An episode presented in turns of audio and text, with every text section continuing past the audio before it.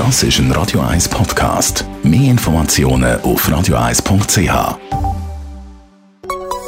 Der Konsumententipp auf Radio 1 präsentiert von comparis.ch, einem führenden Schweizer Internetvergleichsdienst. comparis.ch Jean-Claude Frick, dein Thema heute ist Streaming, respektive Sparen beim Streaming auch ganz aktuell, Netflix hat ja jetzt die Preise wieder aufgetan und äh, jetzt ist auch herausgekommen, dass wir eigentlich in der Schweiz weltweit die höchsten Netflix-Preise zahlen. Mhm. Und ja, da stellt sich natürlich die Frage, wie kann man eigentlich bei dem Thema Streaming ganz generell ein bisschen Geld sparen?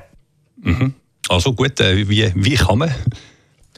Zuerst würde ich mir mal überlegen, ob es wirklich immer muss Netflix sein muss. Es ist ja nicht so wie vor ein paar Jahren, was wirklich außer Netflix eigentlich keinen anderen Streamingdienst gegeben Inzwischen gibt es zum Beispiel Disney Plus.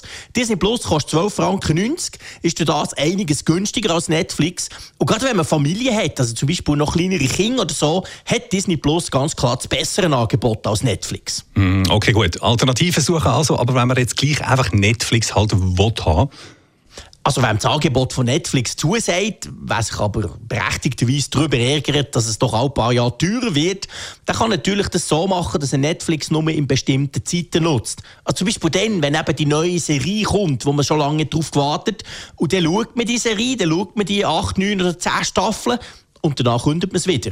Weil man kann jeden Streamingdienst immer auf Ende Monat künden.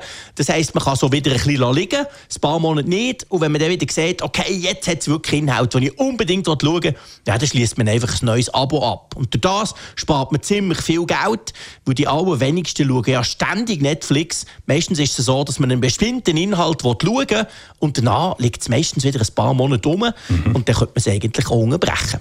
Ja. Was gibt es sonst noch für alternative Tipps von dir?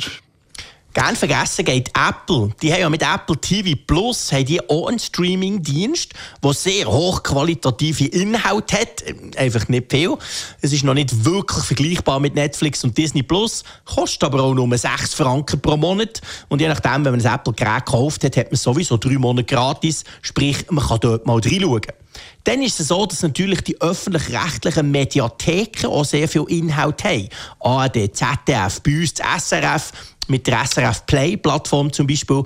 Dort gibt es sehr viel hochqualitative Inhalte, die man gratis schauen kann. Also von dem her gesehen, es muss gar nicht immer unbedingt ein kostenpflichtiges Streaming-Abo sein. Also ein Haufen Möglichkeiten da. Danke vielmals für die Tipps, Jean-Claude Frick.